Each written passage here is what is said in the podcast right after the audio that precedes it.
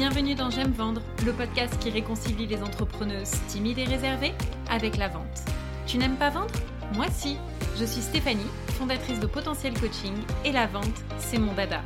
À travers ce podcast, je souhaite te transmettre mon amour de la vente pour que toi aussi, tu puisses prendre du plaisir à te faire connaître et à développer ta clientèle tout en restant fidèle à tes valeurs et à ta personnalité. Ici, on oublie les méthodes louches et frauduleuses et on place l'humain au cœur de ton activité. Je te partage mes meilleurs conseils pour t'aider à mieux prospecter et à mieux vendre afin de gagner confiance en toi et réaliser le chiffre d'affaires que tu mérites sans culpabiliser. Alors si tu es prête à découvrir une approche douce et bienveillante de la vente, prends ton plus beau stylo, monte le son et on y va. Hello hello, je te souhaite la bienvenue dans ce nouvel épisode du podcast où aujourd'hui on va parler de prix. Ne pars pas en courant. On va voir en fait aujourd'hui comment déconstruire ta peur d'être trop cher pour euh, arrêter de fixer un petit prix. Euh, ce que j'entends par petit prix, c'est euh, de fixer des prix qui sont moins chers que tes concurrents dans le but ou dans l'espoir d'attirer plus de clients. Alors, je vais te partager plusieurs choses aujourd'hui qui me semblent absolument nécessaire euh, que tu entendes si tu es dans cette situation-là, si tu euh, vraiment euh, éprouves des difficultés à fixer ton prix et si tu es constamment dans cette peur de perdre des clients à cause de ton prix. Donc déjà, pourquoi est-ce que c'est une mauvaise idée de se baser sur ses concurrents? Bien tout simplement parce que tu ne sais pas si tes concurrents vivent de leur activité. Et donc c'est pour cette raison qu'on ne peut pas fixer ses prix en regardant ce que font les autres, d'accord? C'est juste impossible. Ce qu'il faut savoir aujourd'hui, c'est qu'il y a quand même 82% des auto-entrepreneurs qui réalisent moins de 10 000 euros de chiffre d'affaires par an. Je ne sais pas si tu te rends compte, je vais te le répéter 82% des auto-entrepreneurs réalisent moins de 10 000 euros de chiffre d'affaires par an. Donc, si tu te bases sur le prix de ton confrère pour fixer tes prix, eh bien, il y a de grandes chances pour que toi-même, tu n'arrives pas à vivre de ton activité. D'accord? Donc ça, c'est le premier point. Deuxième chose que je voulais te dire, c'est que on ne se démarque pas par son prix.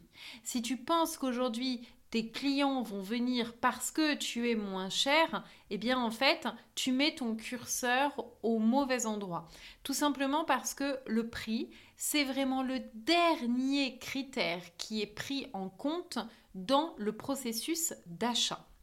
C'est-à-dire que avant de regarder le prix, et là je t'invite vraiment toi-même à te mettre dans euh, avec ta casquette en fait de consommatrice parce que tous les jours tu achètes quelque chose, et donc avant de regarder le prix, euh, le client, qu'est-ce qu'il va faire? Il va déjà regarder l'offre, donc il va aller regarder les spécificités de l'offre, il va regarder ce que euh, cette offre va lui permettre ben, de déplacer comme blocage, ce que ça va lui amener comme transformation, etc.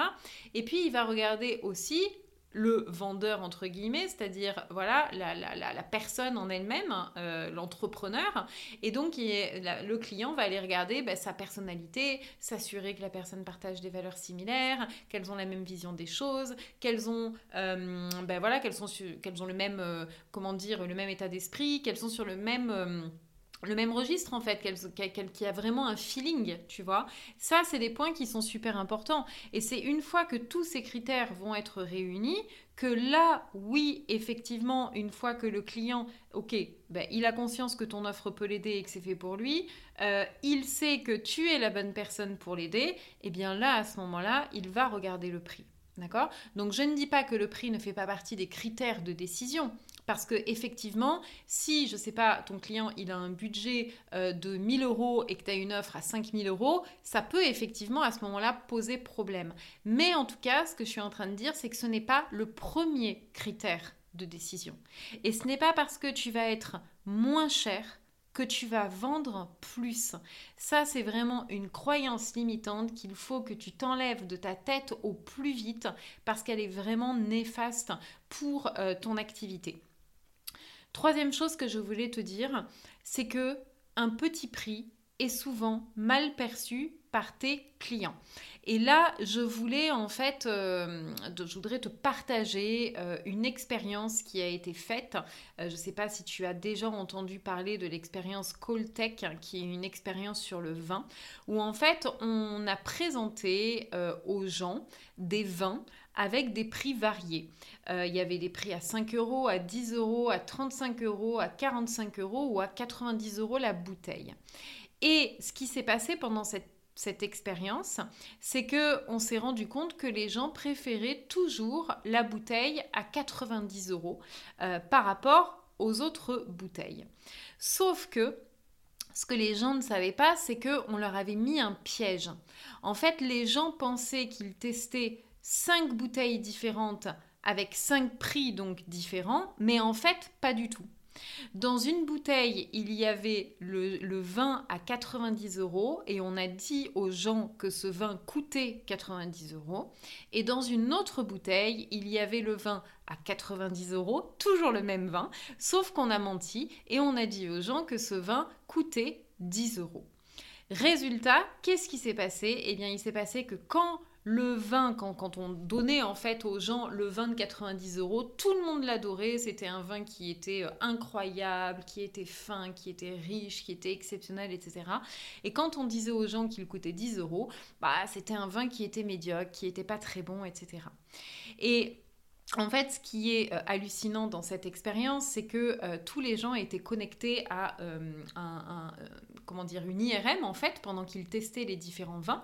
Et donc, euh, les, résultats sont vraiment euh, assez incroyables et stupéfiants parce qu'en fait, quand ils goûtaient au vin qu'ils croyaient donc plus cher, celui à 90 euros, la partie du cerveau qui gère donc le plaisir, on, remarquait en fait qu'elle était beaucoup plus stimulée, stimulée et donc qu'ils savouraient beaucoup plus le vin. Euh, que quand ils goûtaient un vin qui soi-disant était à 10 euros Je te partage cette expérience parce que je trouve qu'elle est tellement représentative et ça montre en fait tout simplement que, euh, eh bien en fait, des prix trop bas ne sont pas forcément bien perçus par les clients. Parce que derrière, en fait, ça amène déjà, euh, eh bien, euh, forcément, euh, quelque chose de plutôt négatif, on va dire, sur la qualité. On se dit que si c'est moins cher, ben forcément, c'est de moins bonne qualité et que quand c'est plus cher, c'est de meilleure qualité. D'accord? Ça, c'est quelque chose qu'on fait tous de façon un petit peu naturelle. Et puis aussi, l'expérience, l'expérience client n'est pas la même quand tu es dans quelque chose de plus cher que dans quelque chose de moins cher. Donc vraiment, je t'invite à repenser à cette expérience-là euh, à chaque fois que tu veux fixer ton prix et te dire que ben non, en fait, c'est pas un, petit prix qui va faire que tu vas vendre plus. Ensuite, euh, autre chose que je voulais te dire et qui est importante, c'est que le fait de fixer un petit prix, c'est-à-dire un prix qui soit accessible en fait hein, financièrement, en fait, c'est ok, y a pas, ça ne veut pas dire que tu dois simplement avoir des offres euh, qui sont à 1000, 2000, 3000 euros, pas du tout. Mais en fait, cette offre-là, cette offre donc qui va être plus accessible financièrement, elle ne va être intéressante que si elle s'inscrit en fait dans une offre globale, d'accord? Parce que si simplement tu as une seule offre à un petit prix, ça veut dire quoi? Ça veut dire que derrière, il va falloir que tu fasses un très gros volume euh, de vente pour pouvoir en vivre et pour pouvoir te dégager un salaire. D'accord? Ça va de soi. Euh, si, je sais pas, tu vends à 60 euros et que tu veux faire 3000 euros de chiffre d'affaires, ça veut dire qu'il va falloir que tu fasses 50 ventes. 50 ventes par mois. 50 ventes par mois, c'est énorme. Alors après, tout dépend le secteur d'activité dans lequel tu es. Mais si tu es dans le domaine du coaching, de la thérapie, 50 euros par mois, mais tu vas t'épuiser en fait. C'est déjà, même si tu y, déjà c'est compliqué d'y arriver, mais même si tu y arrives, tu risques vraiment de t'épuiser.